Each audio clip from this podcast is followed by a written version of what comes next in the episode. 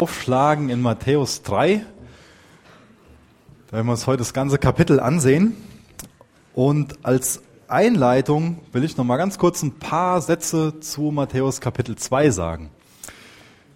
Da ging es ja um vier verschiedene Vorbilder beziehungsweise Einzelpersonen oder Gruppen, die uns zu einem ähm, guten Vorbild oder zu einem schlechten Vorbild dienen können. Ich weiß nicht, mein Opa, der hat mir früher immer gesagt, äh, nicht immer, aber öfter mal gesagt, Junge, wenn du zu nichts gut bist, dann immer noch zu einem schlechten Vorbild. Dass du anderen zeigst, wie es nicht geht. Ich sag so, ja, das ist jetzt echt eine Ermutigung. Danke, Opa. Toll. Klasse. Ja. Ja, aber zwei von den Gruppen von letzter Woche ähm, sind dazu gut, dass wir lernen können, wie es nicht gehen sollte. Insgesamt geht es ja in dem Kapitel viel darum, dass Jesus was von sich preisgegeben hat, dass er was von sich geoffenbart hat, dass er gesagt hat, so bin ich. Und dann haben wir unterschiedliche Reaktionen gesehen von Personen, dass Leute mit dem Wissen ganz unterschiedlich umgegangen sind, was, was Jesus ihnen über sich selbst preisgegeben hat. Wir können gut mit der Erkenntnis umgehen, die wir über Gott über Jesus bekommen oder wir können es auch einfach so gleichgültig hinnehmen. wir sind daran erinnert worden, dass wir verantwortungsbewusst mit dem Wissen, mit der Erkenntnis über Jesus umgehen sollten, die wir bekommen. Dass wir auch da in der Verantwortung stehen, das, was wir von Jesus gelernt haben, in die Tat umzusetzen. Deswegen ist es ganz, ganz elementar für uns, dass wir uns fragen, wie wir mit der Erkenntnis umgehen, die wir haben. Ob sich das in unserem Leben, in unserem Alltag niederschlägt oder ob das nur eine Kopfsache ist oder ob das ein Lebensstil ist, der da geprägt wird. Ich bin lange Zeit für mich persönlich davon ausgegangen, dass mein Glaube und meine Meinung das gleiche ist. Aber das ist nicht so. Denn das, was ich wirklich glaube, das lebe ich auch. Mein Glaube zeigt sich in meinem Alltag. Und das ist jetzt nochmal eine gute Gelegenheit, dass wir ein paar Minuten darauf verwenden können, ähm, was zu dem Thema Chapel Groups zu sagen. Ähm, ein paar von euch haben mich gefragt, ähm, Chapel Groups sind so Kleingruppen, die wir unter der Woche anfangen wollen, wo wir gerade auch mittwochs abends einiges zu machen. Und einige von euch konnten mittwochs abends nicht da sein und haben viele Fragen. Also haben gesagt, sag doch nochmal am Sonntagmorgen was, da sind doch viel mehr Leute da. Und das will ich jetzt gerne machen, weil das nämlich ähm, gut zu, zu dem Thema auch passt. Denn wenn sich jetzt letzte Woche zum Beispiel eine Chapel Group getroffen hätte, irgendwo in den Häusern, eine Kleingruppe, sechs, vielleicht zehn Leute, hätte man sich gut fragen können, gleich den Text durchlesen können, dann hätte man sich gut fragen können, was spielt denn deine Erkenntnis in deinem Alltag für eine Rolle? Wo, wo zeigt sich denn dein Glaube über Jesus in deinem Alltag? Dann hätte man gegenseitig dafür beten können.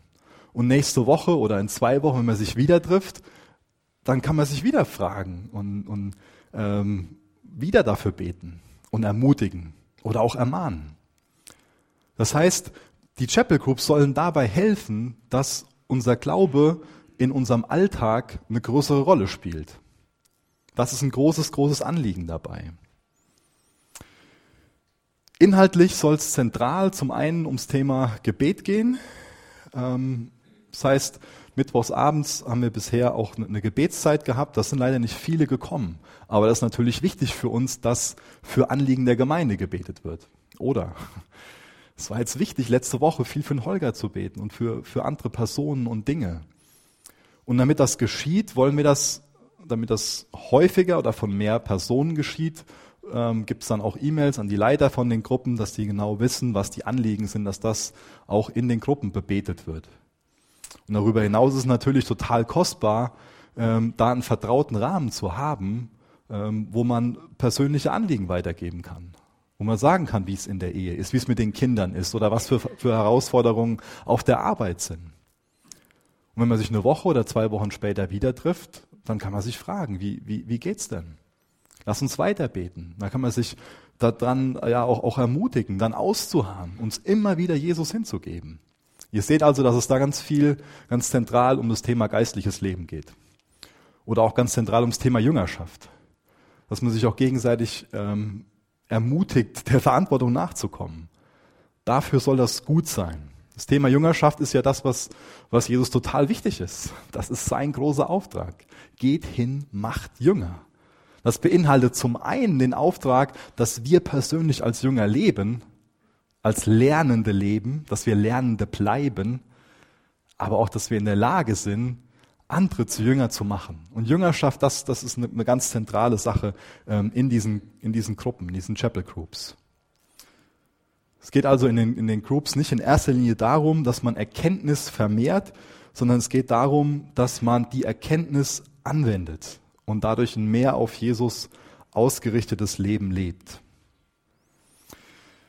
Ich habe eben schon mal gesagt, von der Größe her, das können so sechs bis zehn Personen sein, maximal zwölf. Dann wäre es besser, wenn sich so eine Gruppe wieder aufteilt. Ist auch gut, wenn das vom Alter her gemischt ist, wenn Jung und Alt sowas zusammen machen. Auch vom Geschlecht her ist doch gut, wenn ähm, sich da nicht irgendwelche Klicken bilden, ähm, sondern das gut gemischt ist. Von der Häufigkeit her ist es bestimmt nicht gut, wenn es äh, nur einmal im Monat ist, sollte schon so zweimal, also 14-tägig sein oder wöchentlich. Bei dem Wo ist es ähm, vielleicht sinnvoll, wenn das regional so vernetzt ist in den einzelnen Dörfern, aber auch da gibt es jetzt nicht so eine, so eine Richtlinie, wo gesagt wird, ihr müsst zusammen oder wie auch immer. Das ist dann sehr flexibel. Wenn ihr da Interesse dran habt, mitzumachen, wäre es toll, wenn ihr mittwochs abends kommt und wenn ihr euch auf die Listen eintragen würdet, die hier hinter mir an der Wand hängen. Ähm, also alle, die Interesse haben, sollten sich da eintragen und es wäre toll, wenn ihr das bis zum 14. März machen könntet, damit wir dann anfangen können, die Sachen wirklich aufzuteilen. Hier und da haben sich schon Gruppen ergeben, wo Leute sagen, wir würden das gern zusammen machen. Hier und da müssen wir noch ein bisschen was puzzeln. Und wenn ihr das bis zum 14. März macht, euch eintragt, dann sind wir danach dann auch in der Lage, dass man nochmal Rücksprache hält und fragt, hier würde das passen, würde das passen. Und dann können wir auch Ende März ähm, konkreter damit anfangen. Und die Zeit bis Ende März, Mittwochsabend, sollen wir auch noch nutzen, dass wir uns weiter darauf vorbereiten. Wir werden uns am Mittwochabend nochmal ein Video angucken ähm, von, von einer Vortragsreihe, wo es auch darüber geht, was so für eine Dynamik in den Gruppen ist, wie auch Vertrauen in den Gruppen entsteht. Das ist ein wichtiges Thema. Dann gibt's ähm, äh, in der Bauwoche, ähm, das müsste der 7. März sein, wenn ich das gerade richtig im Kopf habe, ähm, gibt es einen Lobpreisabend. Ähm, da ist die ganze Gemeinde ganz herzlich zu eingeladen. Ähm, also in dieser Bau- und Gebetswoche wird es jeden Abend um ähm, halb sieben ähm, werden wir uns hier treffen, um, um zu beten, bis auf den Mittwochabend. Das ist wichtig. Da treffen wir uns um 19.30 Uhr für diesen Lobpreisabend. Und auch für die Bauwoche seid ihr noch herzlich eingeladen. Da könnt ihr euch auch eintragen hinter mir. Und dann geht's in den nächsten Wochen nochmal um äh, die Themen Gesprächsführung, dass man da so ein paar Hilfen bekommt, wie man das machen kann, sich in den Gruppen ähm, so biblische Texte zu erschließen, darüber ins Gespräch zu kommen, ähm, aber auch um das Grundlegende, nämlich wie man sich überhaupt so einen biblischen Text erschließen kann, dann auslegen kann. Das sind alles wichtige Themen, die wir da angehen wollen und die dann hoffentlich dazu gut sind, da sind wir ganz zuversichtlich, dass wir mehr geistliches Leben haben und dass jeder einzelne von uns persönlich reifer wird im Glauben und Jesus ähnlicher wird. Darum geht's. Dafür wollen wir als Gemeinde ja stehen, oder? Dass wir mehr so sein wollen wie Jesus. Und um da wieder darauf zurückzukommen, kommen wir jetzt zu Johannes dem Täufer. Eine ganz spannende, interessante Person, die uns da in dem dritten Kapitel des Matthäus-Evangeliums vorgestellt wird. Der ist uns ein gutes Vorbild darin, dass der gesagt hat, hier, es geht um diesen Jesus. Es geht nicht um mich in meinem Leben, sondern ich will dem Jesus, dem, dem will ich alle Ehre machen. Johannes ist so ein zweiter Elia. Und durch seine Geschichte können wir ganz viel zu zwei christlichen Kernthemen lernen. Zum einen zu dem Thema Buße und zum anderen zu dem Thema Taufe. Dieser Johannes ist ein Cousin von Jesus und er ist ungefähr gleich alt, so circa ein halbes Jahr älter. Und der Johannes ist der Wegbereiter von dem König Jesus, der uns schon in den letzten beiden Kapiteln vorgestellt worden ist. Jesus, der Messias, der Gesalbte, der verheißene Erlöser.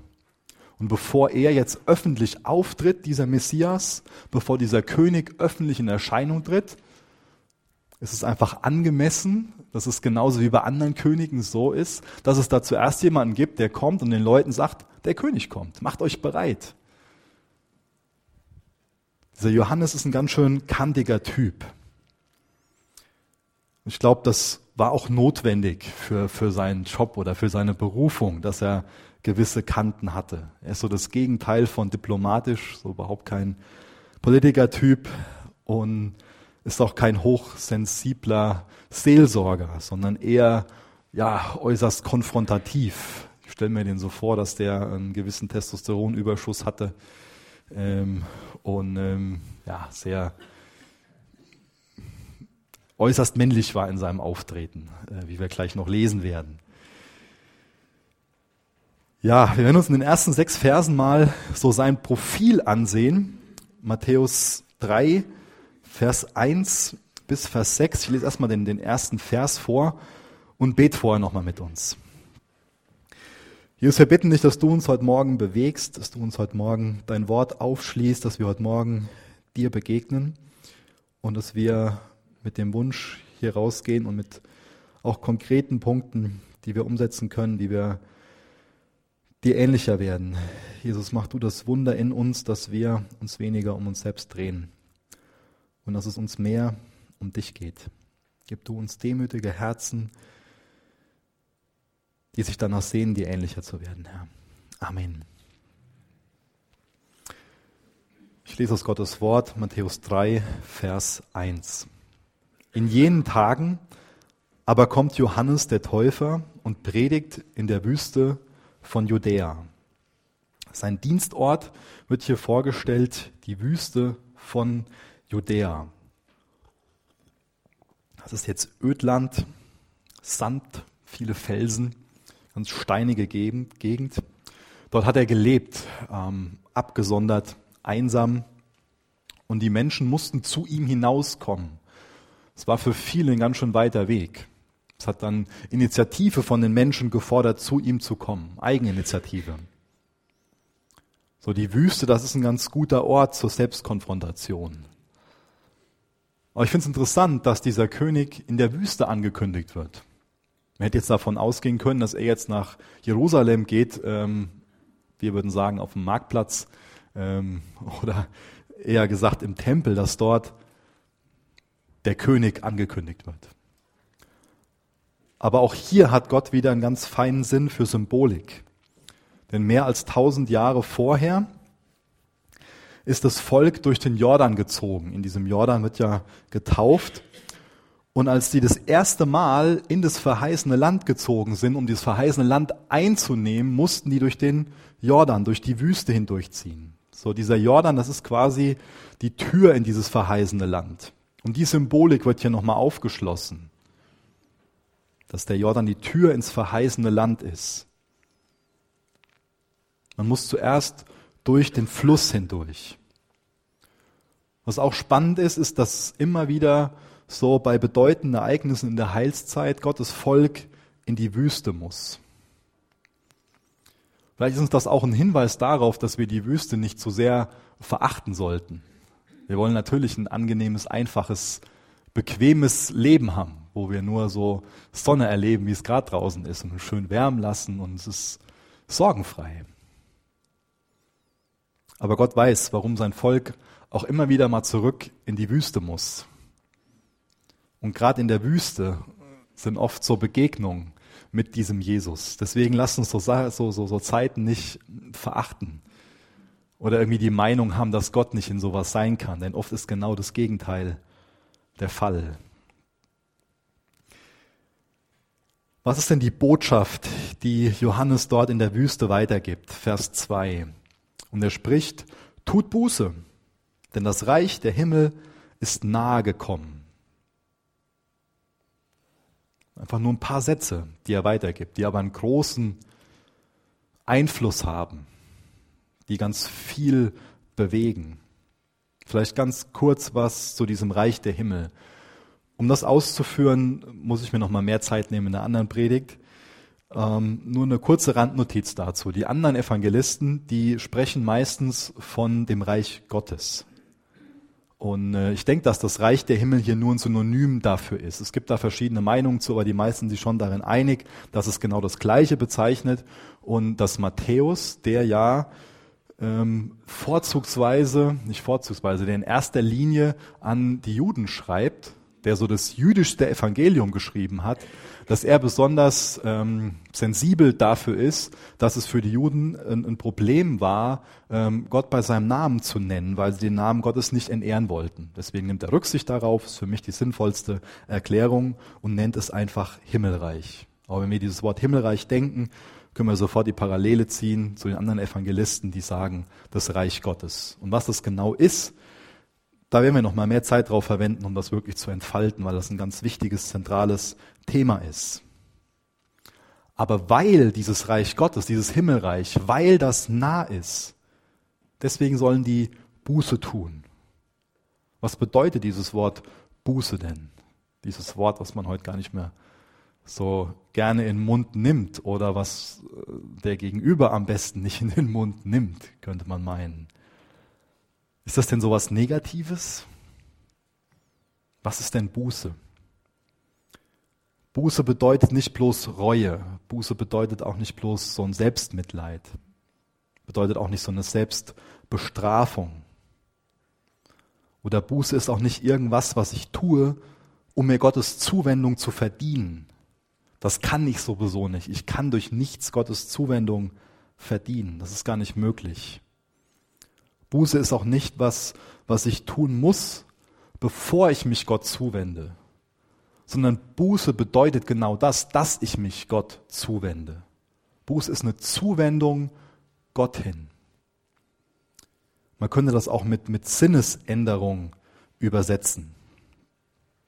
Ich wende mich einem heiligen Gott zu. Ich wende mich von, von meinem Lebensstil ab, den ich gerade habe, und zu Gott hin. Vielleicht versuche ich gerade durch irgendwas anderes Glück und Zufriedenheit zu finden. Vielleicht versuche ich durch irgendwas anderes heil zu werden. Aber ich wende mich Gott zu, ganz bewusst. Setze mein Vertrauen auf ihn. Was ganz wichtig zu diesem Punkt Buße ist, ist, dass es nicht eine einmalige Sache ist. Vielleicht hat eben jemand, als ich gesagt habe, heute geht es zentral um die zwei Punkte, Buße und Taufe, gedacht, Buße habe ich schon mal gemacht, getauft bin ich auch schon erledigt. Ja. Ähm, wenn du getauft bist, okay, dann ist das erledigt. Trotzdem sollte uns der Inhalt davon immer wieder mal wieder neu wichtig werden. Die geistige Realität dahinter. Aber das mit, mit diesem Punkt Buße, das ist was, was uns als Christen immer angeht. Das ist nichts, was ich mal gemacht habe und dann bin ich gerettet und dann muss ich das nie wieder tun, sondern Buße beschreibt nicht so was Einmaliges, sondern Buße beschreibt einen Lebensstil. Keine einmalige Sache. Das ist kein Ziel, sondern das ist ein Weg. Und das ist auch keine rein innerliche Sache, sondern das wird sich äußerlich zeigen. Da kommen wir nachher nochmal zu, wenn es um die bußewürdige Frucht geht.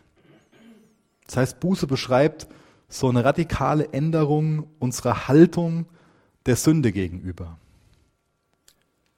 Ich bekomme die Erkenntnis, das ist Sünde, und dann wende ich mich ab davon hin zu Gottes Gedanken, zu Gott hin. Das wird sich in meinem Alltag zeigen. Das heißt, dass wahre Buße in einem aufrichtigen und auch in einem rechtschaffenden Lebensstil zum Ausdruck kommt. So der Beweis für inneres geistliches Leben, das ist auch, äh, ja, das zeigt sich einfach in Früchten, in einem veränderten äußerlichen Leben. Das ist nicht nur rein was, was auf einer Gefühlsebene stattfindet, dass man sich vielleicht für was schämt oder dass man enttäuscht über sich selbst ist. Es ist gut, wenn wir auch ein Gefühl der Reue empfinden, aber Buße ist viel mehr als ein Gefühl der Reue oder dass einem was, was leid tut. Buße zeigt sich in einer konkreten Handlung.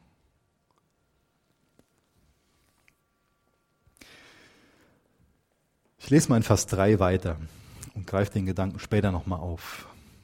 In Vers 3 sehen wir dann die Identität von dem Johannes. Denn dieser ist der, von dem durch die Propheten Jesaja geredet ist, der spricht, Stimme eines Rufenden in der Wüste, bereitet den Weg des Herrn, macht gerade seine Pfade.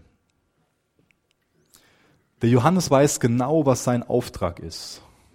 Das ist sehr hilfreich für ihn. Er weiß, dass er nicht der Messias ist, sondern er weiß, dass er der Wegbereiter des Messias ist. Und da ist der Johannes ganz nüchtern drin. Und ich glaube, das ist ein Grund, warum der auch so viel Autorität besitzt. Weil er für sich weiß, ich bin nicht der Retter, aber mein Auftrag ist es, auf diesen Retter hinzuweisen, den anzukündigen und die Botschaft weiterzugeben, von der wir gerade gelesen haben. Und darin war der kein schwankendes Rohr, was so vom Wind hin und her bewegt wird. Kein Feigling, sondern ein Mann von Format. Das Volk, das war überhaupt nicht darauf vorbereitet, dass da ein König kommt. Aber jetzt tritt Johannes auf und er rüttelt die wach durch seine Worte und auch durch das Drumherum, durch sein, durch sein Auftreten.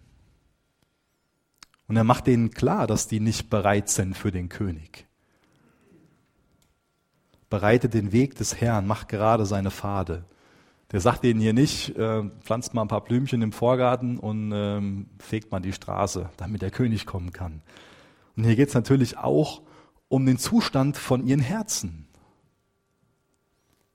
Und genauso wie das für uns heute oft unangenehm ist, wenn wir mit dem Zustand von unserem Herzen konfrontiert werden, ist es damals bestimmt für die genauso unangenehm gewesen. Aber um wen geht's denn jetzt hier grundsätzlich? Geht es dem Johannes da um sich selbst, dass er sich besser fühlt, weil er denen sagt, dass die Buße tun sollen?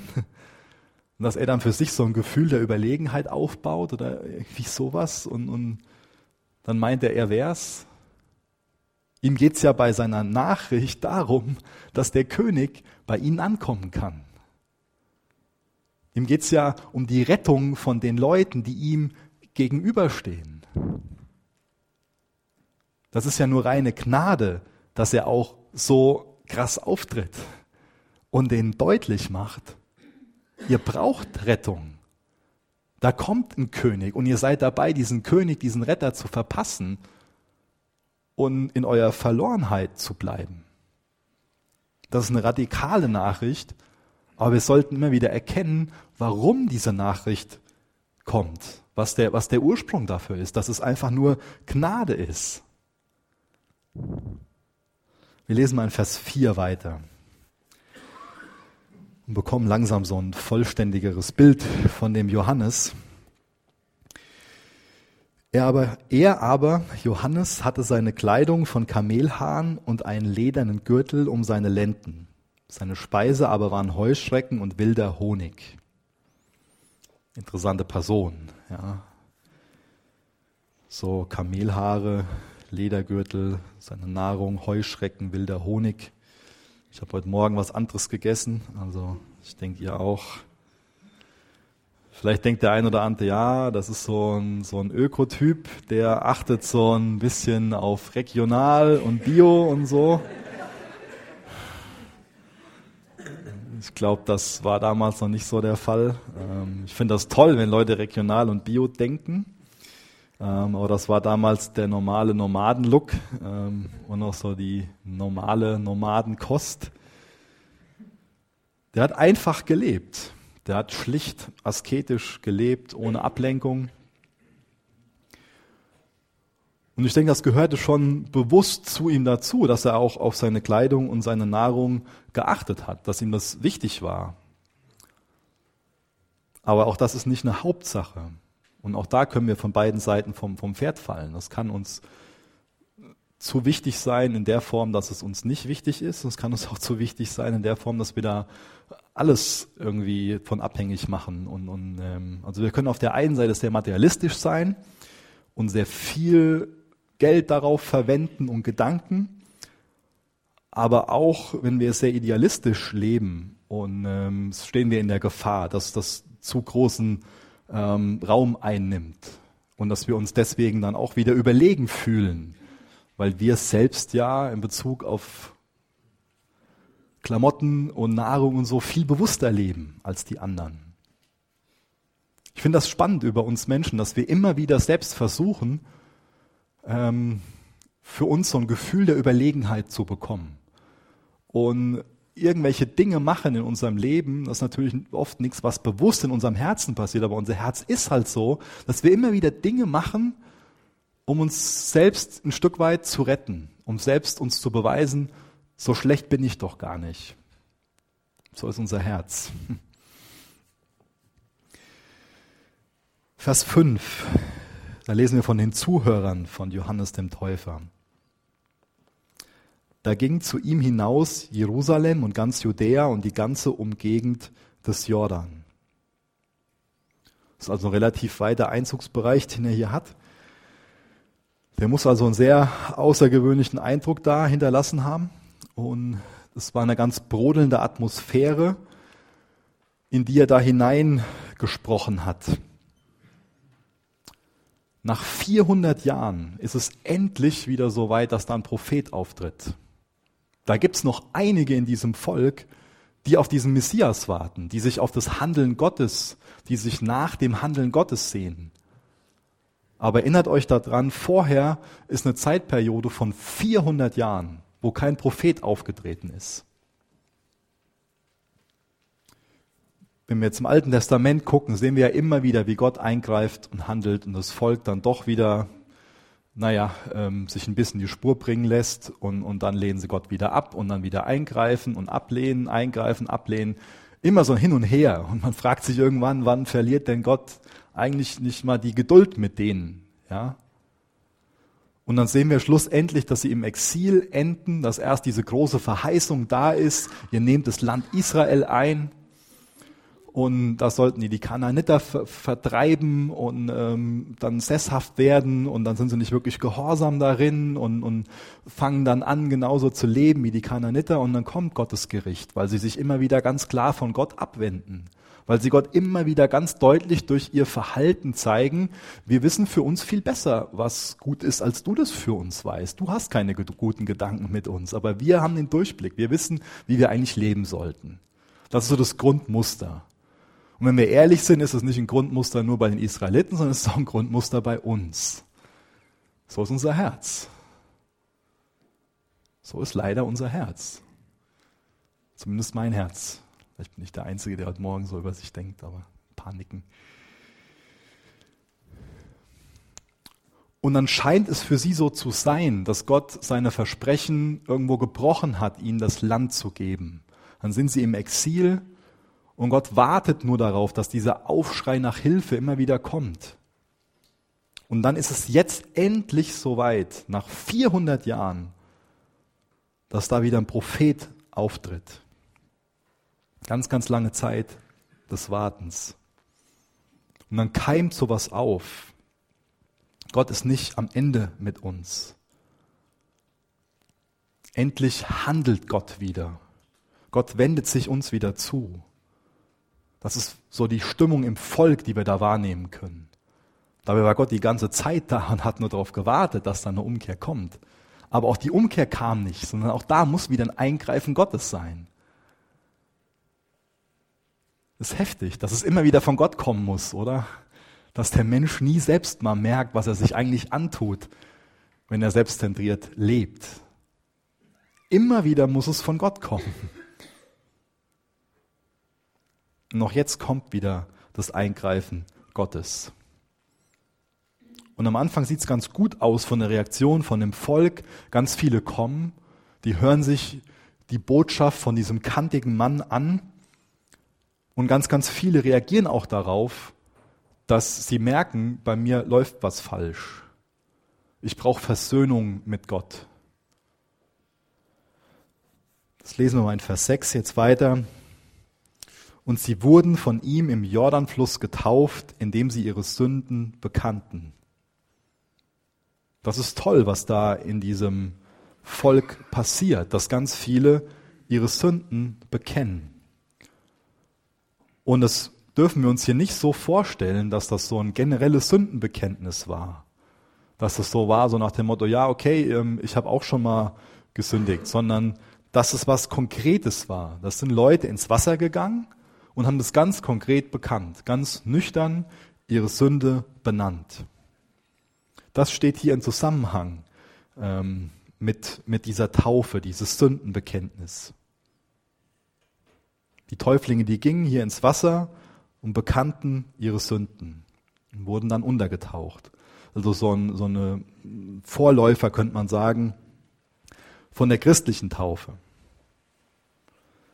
Die Täuflinge damals, die haben mit der Taufe bekannt, dass sie durch ihre Sünde von Gott getrennt sind und dass sie sich mit Gott versöhnen lassen müssen. Die Taufe heute ist was anderes. Man bekennt immer noch, dass man ähm, ein Sünder gewesen ist, aber man bekennt, dass man Sündenvergebung und Versöhnung mit Gott in Jesus erhalten hat. Das ist aber was ganz, was ganz anderes, könnte man sagen. Also es ist viel, viel, geht viel, viel weiter. Das ist wichtig, dass wir den Unterschied hier erkennen. Die Taufe von dem Johannes, das war schlichtweg ein, ein Hilferuf, könnte man sagen. Ein Anerkennen, ja, ich brauche Versöhnung mit Gott, weil ich ein Sünder bin. Die christliche Taufe ist, ich bin versöhnt mit Gott durch Jesus Christus. Die Taufe ist also so eine Identifikation mit dem Werk von Jesus. Und dann sehen wir uns an, was die Botschaft von dem Johannes an die Pharisäer und die Sadduzäer war.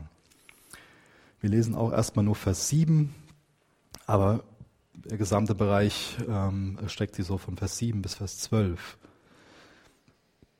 Als aber viele der Pharisäer und Sadduzäer zu seiner Taufe kommen sah, als er aber viele der Pharisäer und Sadduzäer zu seiner Taufe kommen sah, sprach er zu ihnen, Otternbrot, wer hat euch gewiesen, dem kommenden Zorn zu entfliehen? Normalerweise hätte ich das heute Morgen mal hier ausprobieren sollen, fällt mir gerade so ein. Aber gut, dass mir das vorher nicht eingefallen ist, hätte ich das wahrscheinlich gemacht. Wäre ganz am Anfang hier vorne auf die Bühne und hätte irgendein Schimpfwort gesagt. Ähm, ja, keine nette Vorstellung, ich weiß. Aber das hat Johannes der Täufer hier gemacht. Das war ein schlimmes Schimpfwort für die Otter im Brot. Das brauchen wir jetzt nicht irgendwie verniedlichen. Ja. Otter im Brot, der, das, das was, was damals bei denen sofort klingelte, war Teufelsbrot. Nichts anderes. Teufelsbrot. Otter im Brot, da kann für uns jetzt so ein Begriff sein, den wir gar nicht so mit Bedeutung füllen, aber der hat die als Teufelsbrut bezeichnet. Wer waren denn die Pharisäer und die Sadduzäer? Es war auf jeden Fall so die religiöse Elite in diesem Land. Pharisäer, das bedeutet ja Abgesonderter. Das ist so eine jüdische Sekte zur Zeit des zweiten Tempels.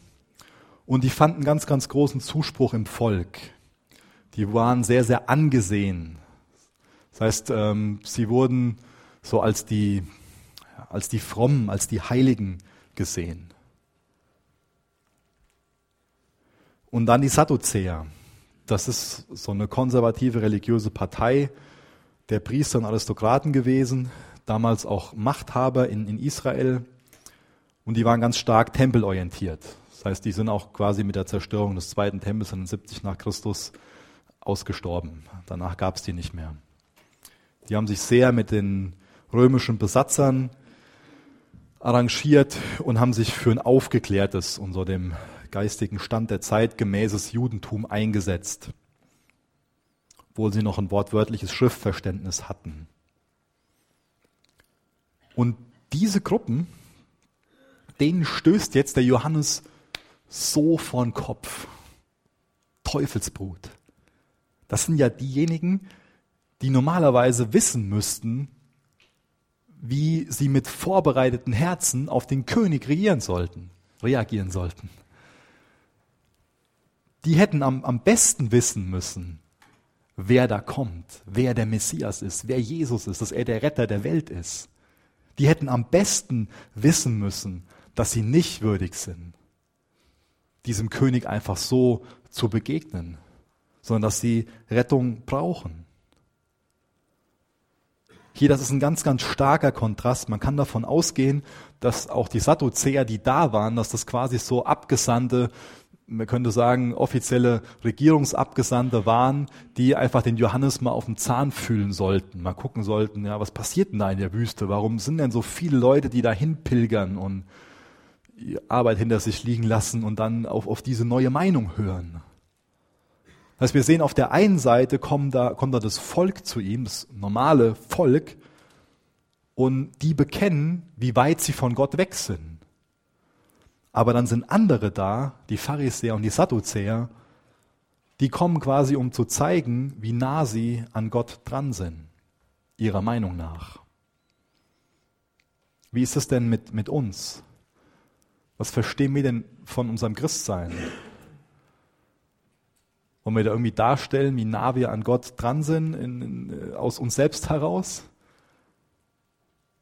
Oder leben wir authentisch, indem wir für uns bekennen und für die Leute um uns herum bekennen, wie sehr wir Vergebung nötig haben?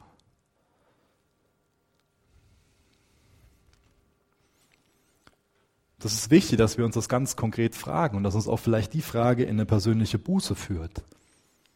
Sind wir da dichter an den Pharisäern, an den Sadduzäern dran, dass wir für uns so die Einstellung haben, so ja, christliches Elternhaus und Deutschland und ich gebe ja auch äh, was in die Spende und ich bin ja auch, gehe ja auch in Gottesdienst und sind das Belege dafür, dass du nah an Gott dran bist, dass du gerecht bist, oder weißt du für dich, wie das Volk,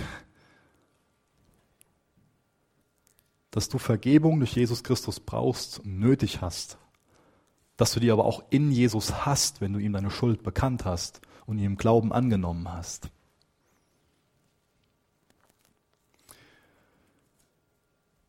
Ich denke, wir können viel von Johannes dem Täufer lernen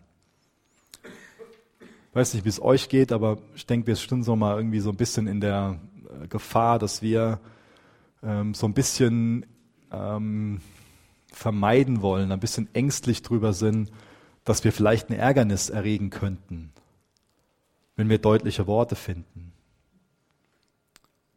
Der Johannes, der lehrt uns, dass es Gelegenheiten gibt, wo Höflichkeiten unangebracht sind, sondern wo so eine offene Anklage angebracht sein kann. Ich habe den Satz gelesen, wer niemals einen Menschen gekränkt hat, hat auch nie einem Menschen etwas Gutes getan. Der Satz, der geht sicherlich übers Ziel hinaus, ohne Frage. Aber es ist auch ein bisschen Wahrheit darin. Und natürlich spreche ich jetzt mit dem, was ich mache, verschiedene Leute an. Es sind Leute, die vom Typ her eher schon so haut drauf sind und andere, die eher so ähm, Harmonizer sind. Wie, wie sagt man das auf Deutsch? Die, die harmoniebedürftig sind, genau. Natürlich fühlt sich dann eher der eine und der andere angesprochen und wir dürfen nicht vergessen, aus was für einem Hintergrund heraus der Johannes so deutlich ist und was er für Ziele damit hatte. Und wenn unsere Ziele die gleichen sind, dann können wir über das nachdenken, was ich gerade gesagt habe.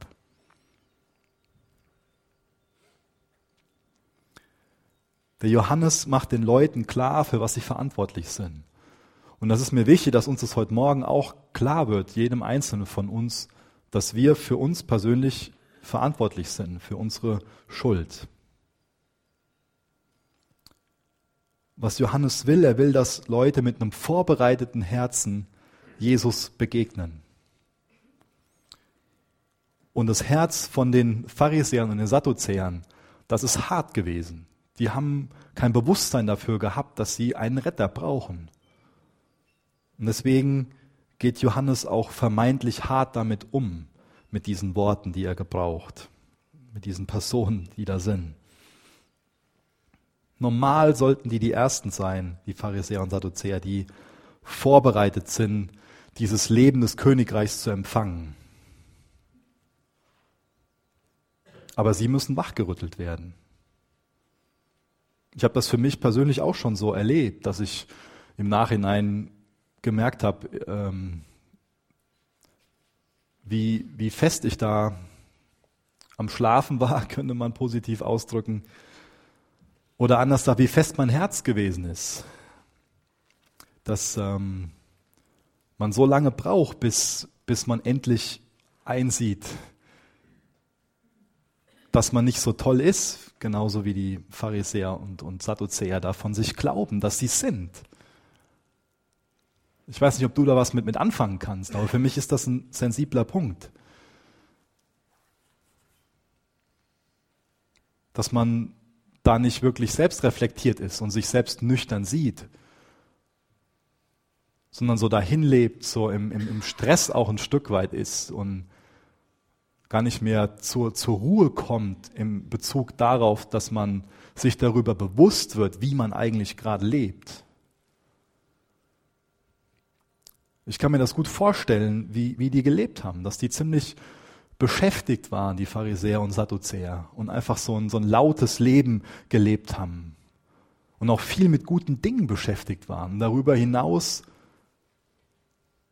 komplett am Ziel vorbeigelebt haben.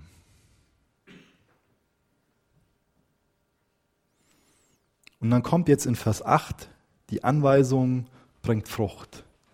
Bringt nun der Buße würdige Frucht. Auch da ist wieder das persönliche Hinterfragen wichtig.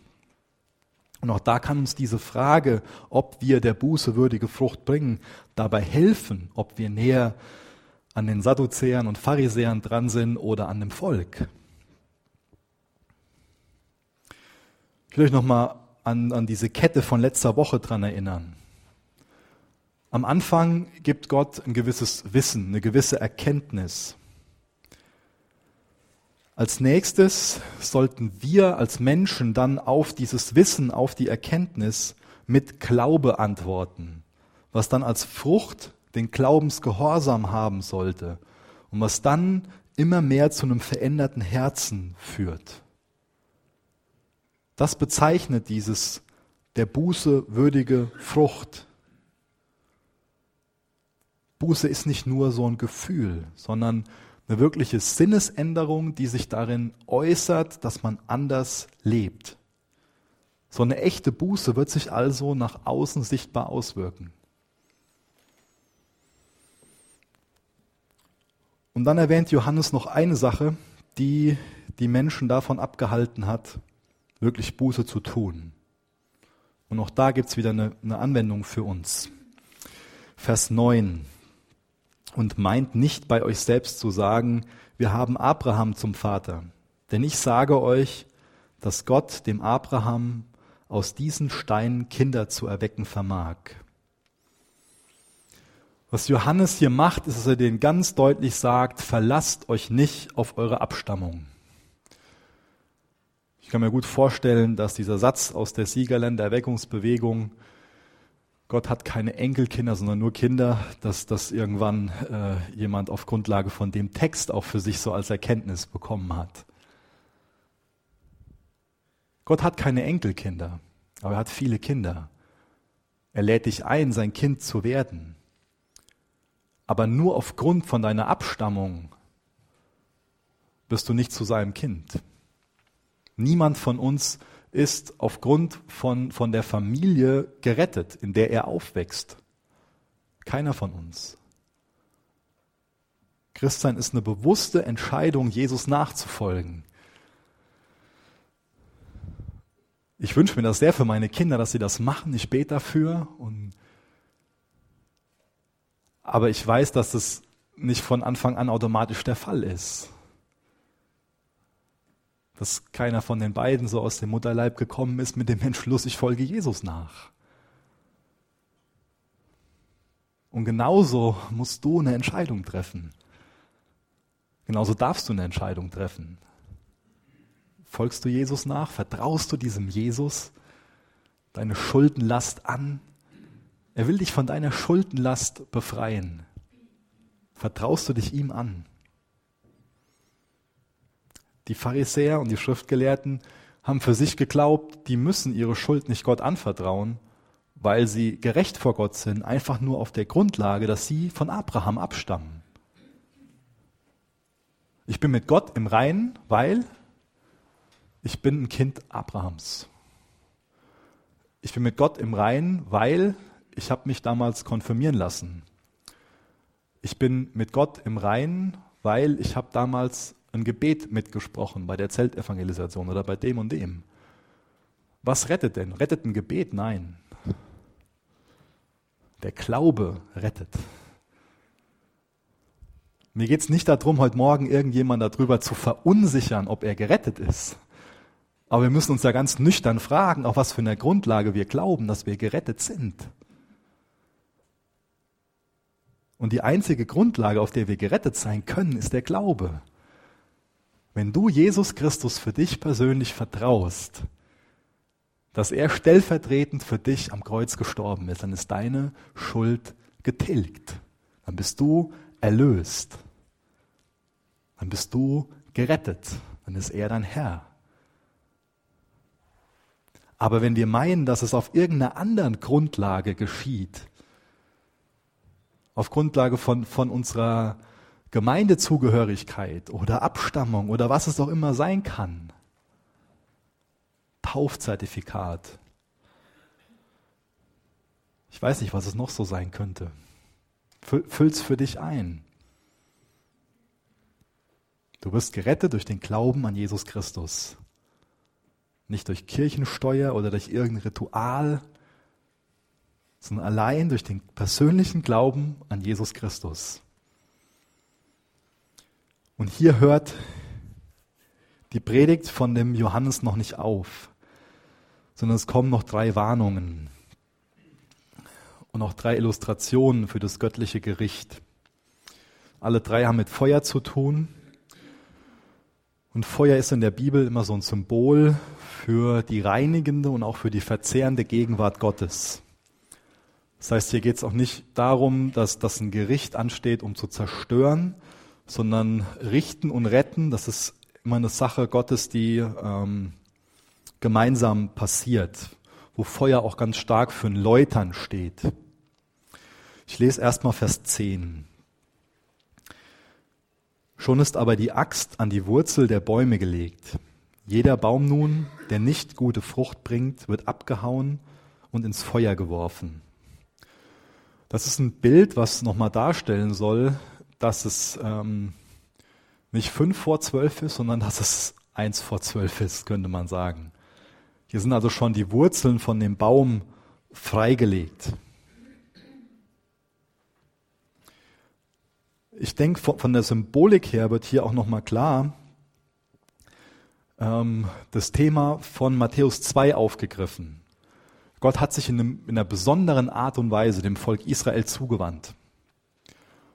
Und unsere Verantwortung, die steigt mit der Erkenntnis, die wir über Gott haben. Und die Gefahr ist einfach, dass unsere Herzen hart werden. Und das ist das, was der Johannes den Leuten hier mit auf den Weg gibt warum er die ermahnt. Er sagt denen, geht sorgfältig mit der Erkenntnis um, die ihr über Gott habt, weil wenn ihr nicht darauf im Glauben reagiert und bereit seid, von Jesus euer Leben umkrempeln zu lassen, dann werden eure Herzen härter. Das, das ist die Bedeutung dahinter, die immer noch für uns aktuell da ist. Das ist eine große Gefahr, dass dein und mein Herz einfach hart wird, dass wir abstumpfen.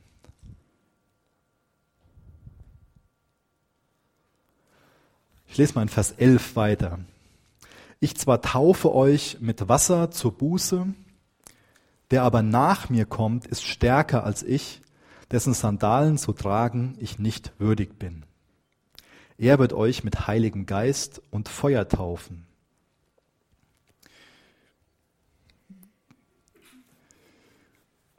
Die Stelle ist nicht ganz so, so einfach, wie sie vielleicht auf den ersten Blick erscheint. Ähm, für mich macht es hier mehr Sinn. Auch hier nochmal eine Unterscheidung zu sehen zwischen der Taufe mit dem Heiligen Geist und dieser Feuertaufe. Ich glaube nicht, dass Feuertaufe und Geistestaufe hier das gleiche sind, sondern ich verstehe das in dem Kontext von Vers 10 und Vers 12 so, dass Jesus alle Menschen taufen wird. Das heißt, er wird die, ähm, die Bußfertigen dann im Heiligen Geist taufen, diejenigen, die bereit sind, anerkennen, dass sie Versöhnung mit Gott brauchen, die bekommen die Geistestaufe in der Wiedergeburt. Das heißt, jeder, der glaubt, bekommt die Taufe mit dem Heiligen Geist als geistliche Realität. Und als Kontrast dazu dann die Taufe im Feuer für all diejenigen, die unbußfertig sind wie jetzt hier in dem, was wir gelesen haben, die Pharisäer und die Sadduzäer, die nicht aufgeschlossen sind für den König. Die wird er dann mit dem Gericht des ewigen Feuers taufen. Ich denke, das ist eine Art und Weise, wie man das gut verstehen kann. Und auch hier wird nochmal die Unterscheidung gemacht von der Taufe des Johannes und von der Taufe von Jesus. Das heißt, Johannes ist eine symbolische Geschichte und natürlich ist es auch eine symbolische Sache, wenn, wenn wir zum Beispiel zum Ahrtalsee fahren und da jemanden taufen. Es ist eine symbolische Sache, aber es ist eine symbolische Sache von einer geistlichen Realität. Man bekennt damit etwas. Man bekennt mit der Erwachsenentaufe von einem Christ, dass Jesus Christus für einen persönlich gestorben ist und man jetzt neues Leben in ihm hat und man ein Leben leben will, was auf Jesus ausgerichtet ist. Und dann wird in Vers 12 noch ein drittes Gerichtsbild gebraucht. Die Worfschaufel. Seine Worfschaufel ist in seiner Hand und er wird seine Tenne durch und durch reinigen und seinen Weizen in die Scheune sammeln. Die Spreu aber wird er mit unauslöschlichem Feuer verbrennen. Hier wird also ein Landwirt als Bild gebraucht, der die Spreu vom Weizen trennt und gründlich aufräumt. Das heißt, wo Gott spricht, da geschieht so eine Trennung. Das sind Menschen, die sagen, die darauf im Glauben reagieren oder Menschen, die Nein sagen. Das heißt, dass, dass Leute an ihrem Stolz festhalten, die für sich glauben, ich bin Nachkomme von dem Abraham, wozu brauche ich denn Jesus? Und dann steht der eigene Stolz vor dem Heimkommen des Königs im Weg. Die sind arrogant, die meinen von sich selbst, die Pharisäer und Sadduzäer, es mehr drauf zu haben, könnte man sagen, als die Israeliten, als der Rest vom Volk. Ganz zu schweige denn die anderen Völker, die heidnischen. Aber Jesus muss sie so ermahnen hier, dass er sie damit konfrontiert, wie sie selbst sind.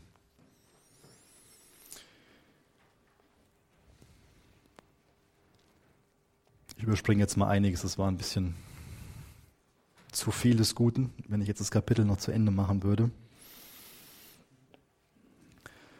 Deswegen werden wir uns dann nochmal Zeit nehmen, um auf die Taufe von Jesus einzugehen, vielleicht auch darüber nachdenken, was die Taufe dann heute so ist. Ich weiß nicht, was, was du jetzt von dem Text heute Morgen hältst, ob das für dich eine Geschichte ist, dass es ganz interessant war, was, was da mit den Pharisäern und Sadduzäern und ist ja ganz lehrreich und sagt was über Gott und sagt was über Menschen aus und, oder ob das für dich eine persönliche Dimension hat. Und das ist mir wichtig am Ende von der Predigt, dass, dass wir uns dahinter fragen, habe ich jetzt vielleicht nur an meinen Nächsten gedacht oder nehme ich mir jetzt Zeit, um das persönlich mit, mit Jesus zu reflektieren? Um darüber persönlich ins Gebet zu gehen. Wir können so schnell einfach davon ausgehen, dass der König längst bei uns angekommen ist. Aber es ist so heilsam, sich mal kritisch zu hinterfragen, wo die Straßen begradigt werden müssen. Oder wo vielleicht auch ein Feuer entzündet werden muss, um den Müll und den Stolz wegzubrennen, der da dem König im Weg liegt. Das ist wichtig, konkret zu fragen, wo Gott uns persönlich zur Buße auffordert. Und das macht er bei Christen und bei Nichtchristen. Und wie gesagt, bei dieser Buße, da geht es nicht bloß um eine sentimentale Reue. Da geht es nicht bloß um ein, um ein Schämen. Reue ist gut, aber Buße ist mehr als ein Gefühl. Buße ist eine bewusste Handlung. Auch da die Frage, wo handeln wir bewusst auf Gottes Reden, als Reaktion auf Gottes Reden? Wo ist eine Richtungsänderung wichtig? Nicht bloß irgendwie gute Vorsätze, sondern eine bewusste Handlung. Welche Handlung ist jetzt für dich wichtig? Ich für mich habe ganz lange Zeit ein ganz ähm, negatives Verhältnis zur Buße gehabt.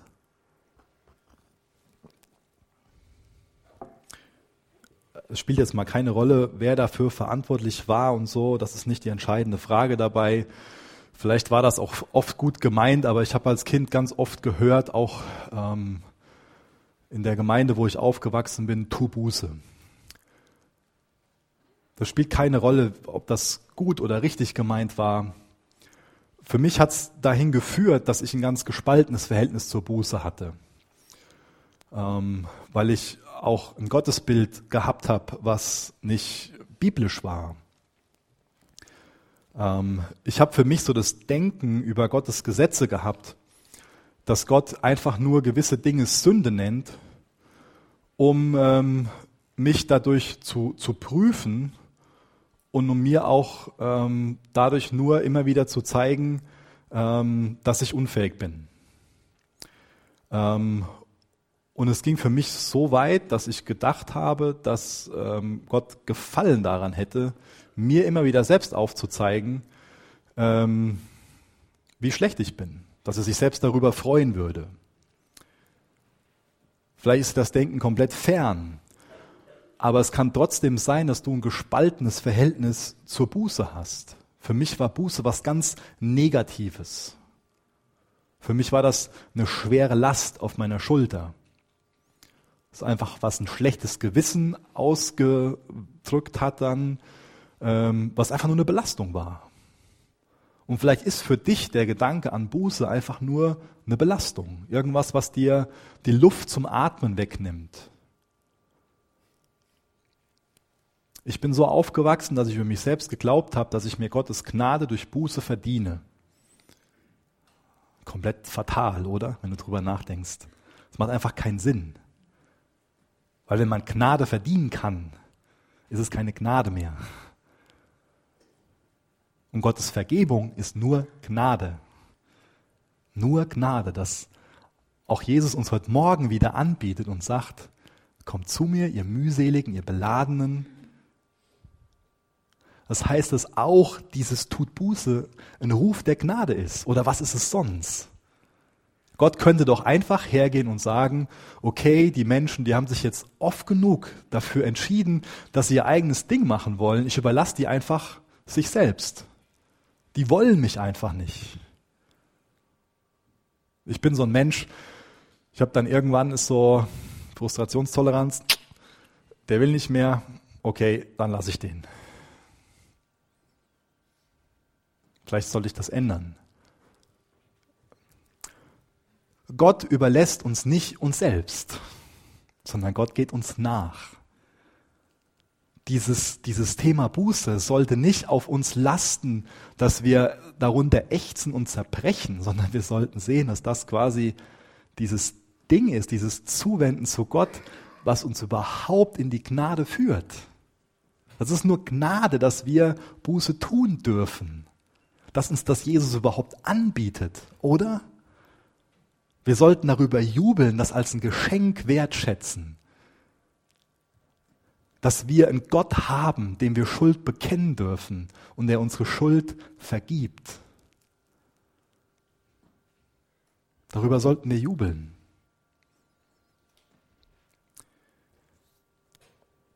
Vielleicht noch ein Bild zum, zum Abschluss.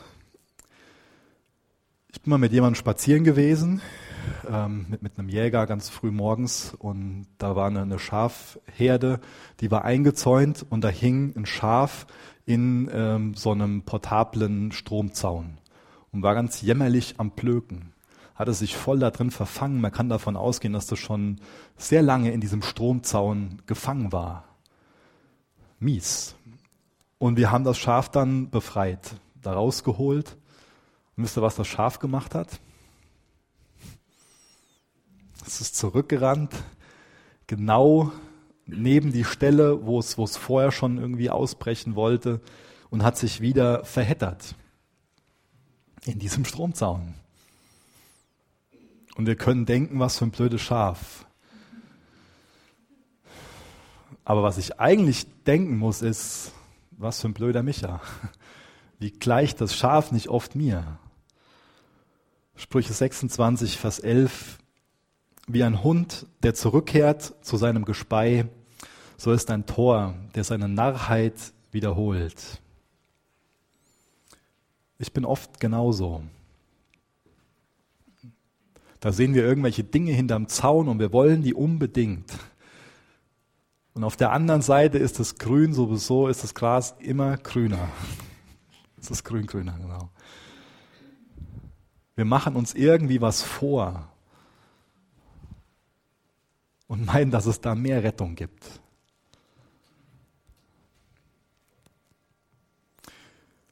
Lass uns noch aufstehen und am Ende der Predigt beten. Und es ist so wichtig, dass wir an den Punkt durchdringen, dass es für uns zu einer Freude wird, zu einem Vorrecht wird, dass wir Buße tun dürfen.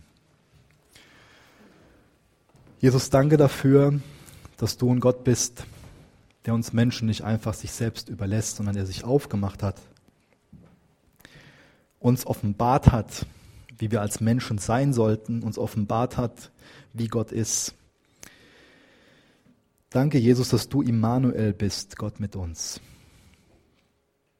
Ich bitte dich konkret darum, dass du mich in der Buße führst und jeden einzelnen anderen auch, der hier ist. Danke, dass wir überhaupt Buße tun dürfen. Das offenbart uns deine Gnade, dass du uns nicht uns selbst überlässt. Öffne du jedem Einzelnen persönlich die Augen dafür, wie wir dir gegenüberstehen und führe uns in eine echte Buße, die sich in einem veränderten Leben zeigt, was mehr auf dich ausgerichtet ist, Herr. In Jesu Namen. Amen.